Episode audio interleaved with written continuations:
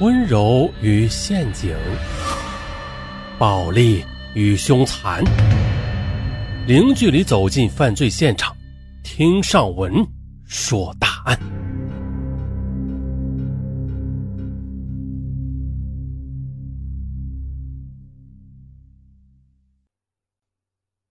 老婆如衣服，呃，兄弟如手足，我谁敢动我衣服，那我就剁他手足。这是一个梗，但是啊，这个梗在现实中却真实的发生了。在二零一一年五月四日晚上十点多，广东省鹤山市北秀苑生活区发生了一起血案，年仅三十一岁的海归富商温伟超被人残忍的杀害。经过刑警全力侦查，案情真相大白。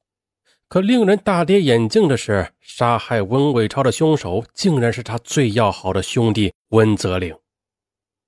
在人们的眼里，这个温伟超与温泽林的关系比亲兄弟还要亲呢。那为什么温泽林会对温伟超下毒手呢？随着案件的侦破，一对穷富兄弟争夺漂亮女友的情场无间道的故事浮出了水面。温泽林是。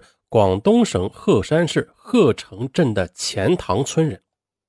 二零零七年，他从江门职业技术机械维修学院毕业后，进入位于鹤城镇的红星纺织厂做机修工作。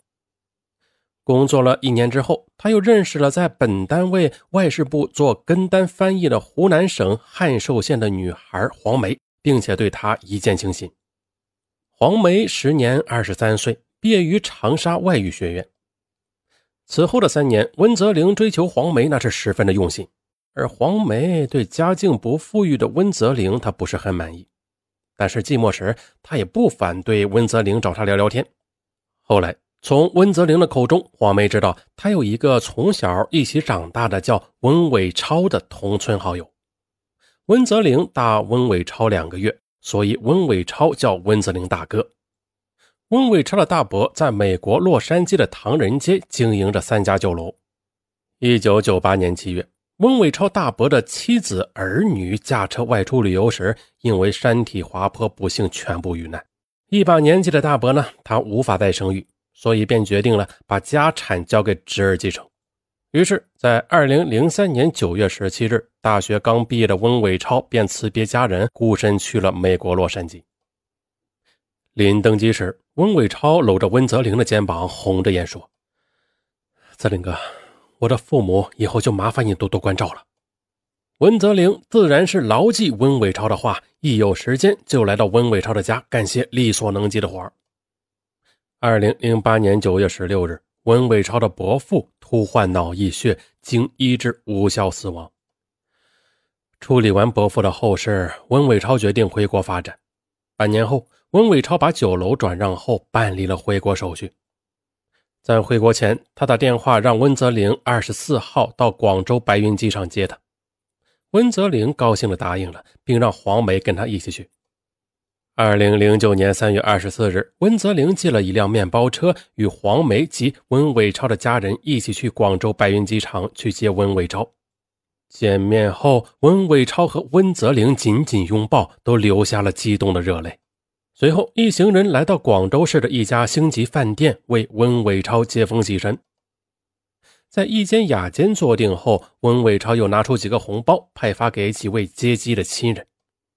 可当轮到黄梅的时候，温伟超见黄梅长发披肩，五官清秀，不仅是怦然心动，他就直起身来，笑着问：“哎呀，这位美女是谁呀？”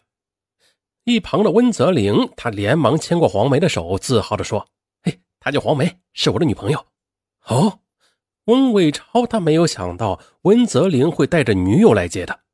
由于他没有事先给黄梅准备红包，便临时的掏出了一个信封，当众往里装了十张一百元面额的美金，然后递给了黄梅。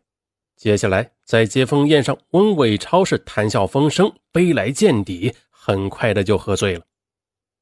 温伟超回国后不久啊，就与另外一个本地老板合伙投资承包了一家超市。在二零零九年四月十七日，温泽林把黄梅约到一家酒楼，说：“小梅啊，你看咱们认识几年了哈，你应该明白我对你是真心的吧？那抽个时间，咱俩就把婚事给定了吧。可自从那次在机场接机后，不知为什么，黄梅的眼前总是闪现温伟超那英俊的面庞、挥洒自如的神态，他对他竟有一种一见钟情的感觉。于是啊，黄梅心不在焉地说：“哼，我可没有答应一定要嫁给你啊。我们结婚的话要买房装修，那你能拿得出钱吗？”黄梅呀，是想让温泽林知难而退的，而温泽林呢，他自然也知道，要满足黄梅这些条件的话，那少说也得几十万元，自己上哪筹这么一大笔钱呢？尽管温伟超他曾多次对温泽林说啊，有困难的时候呢，可以向他开口，可温泽林他总是开不了口的，因此呀，他不敢再逼婚了。而事实上，温伟超第一次见到黄梅后，对黄梅也是一见钟情。可一想到黄梅是自己最好的哥们温泽林的女朋友，这温伟超的心里就感到很纠结，不知如何是好了。二零零九年四月二十四日，犹豫了几天后，温泽林决定向温伟超借钱。那为什么这么着急呢？原来呀，他感觉黄梅对他是越来越冷淡，他必须想办法尽快筹到这笔钱，否则的话极有可能失去黄梅。于是温泽林打电话约温伟超见面。见面后，温泽林直言不讳地说：“他想买房与黄梅结婚。”温伟超当即答应了，并让他二十八日下午到他办公室里来拿钱。温泽林非常高兴，而温伟超听说温泽林要和黄梅结婚了，哎呀，这心里很不是滋味。他觉得自己已经爱上了黄梅，但这个温泽林对他家有恩呐，他不能对恩人和大哥横刀夺爱。二零零九年四月二十八日下午，温泽林来到了温伟超的办公室后，温伟超把三十万元的现金摆在了温泽林的面前。温泽林他自然是感激不已，哟，谢了兄弟。那今天晚上我和黄梅请你吃饭。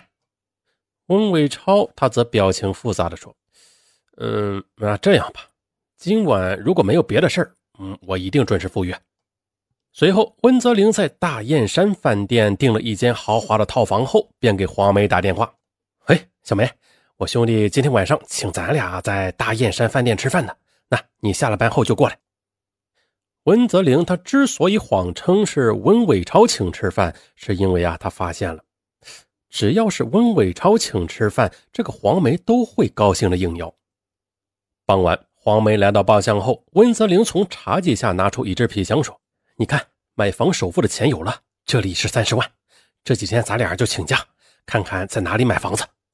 黄梅她没有想到温泽林真会弄到这么一大笔钱。正当黄梅瞅着钱发愣的时候，温泽林接到了文伟超打来的电话。温泽林接完电话呀，就对黄梅说：“哎呀，我兄弟说他有事今天晚上不过来了。”黄梅她自然是有点失望，但还是点点头。随后啊，两人点了菜，要了红酒和啤酒，你一杯我一杯的喝了起来。很快的，黄梅就醉了。文泽林啊，随即便把黄梅扶到他订好的豪华套房里。当黄梅睁开眼睛的时候，已经是第二天上午九点多。她看到自己一丝不挂的躺在陌生的房间，黄梅明白了一切。她恼怒的责问温泽林：“你，你昨晚把我怎么样了？”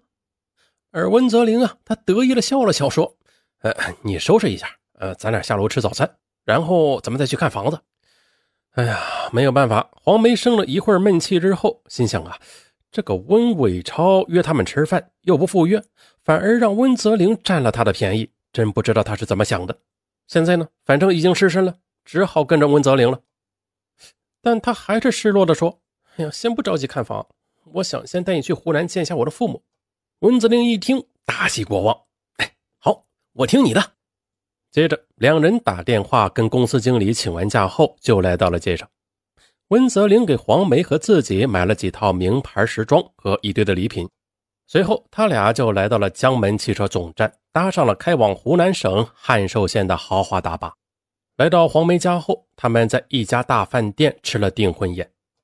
到了晚上。黄梅一个在当地开五金加工厂，名叫王新平的表哥来了。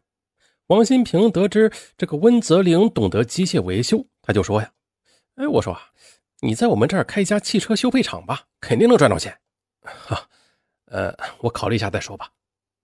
王新平离开后，黄梅就说：“呀，哎，我表哥的建议不错，我们可以开汽车修配厂的。哎呀，我不是不想开呀，我们没有这么多资金。嗯，你看啊，稍微办一家稍微像样的汽配厂，那少说也得五十万元的。你看这样，我们可以先办厂，赚了钱之后再结婚。再就是，你可以向温伟超再借三十万的。啊，不行，我已经向他借了三十万了，我哪还好意思开口啊？没事的，我跟他说，我给他写欠条。就这样，经不住黄梅的念叨，嗯，温泽玲最后同意了。